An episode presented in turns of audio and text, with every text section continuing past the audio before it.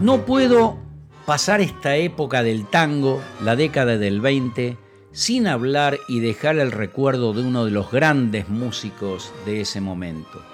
Sus obras tienen una exquisitez musical que quizás sea el motivo por lo que no se le agregaron letras populares. Pero son obras que cualquier orquesta de tango que aprecie realmente la música las incorpora a su repertorio tradicional.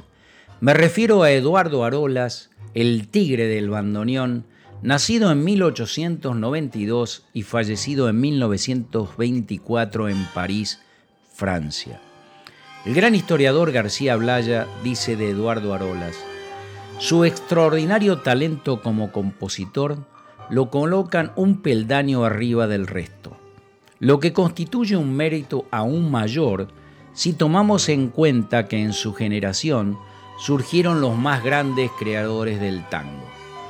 Gardel y Arolas son, a juicio de García Blaya, la piedra basal del tango moderno. El primero francés de nacimiento y porteño de, adopción y el segundo hijo de padres franceses. Unos pocos años le fueron suficientes para componer más de 100 obras de excelente calidad, en las que hace gala de una estructura moderna y compleja, llena de posibilidades para los arreglos y las variaciones. Las melodías no son menos, transmiten melancolía, romanticismo y en algunas un dramatismo sobrecogedor, pero todas ellas de una infinita belleza propia del espíritu modernista del autor. Arolas tuvo una vida personal muy atormentada por un engaño amoroso cuando descubrió que su pareja tenía una relación paralela con su hermano. Así se aisló en París, donde terminó en el abandono pero rescatamos su magnífica obra. Vamos a escuchar uno de sus grandes tangos, La Cachila, en la versión de la orquesta Los Astros del Tango dirigida por Argentino Galván.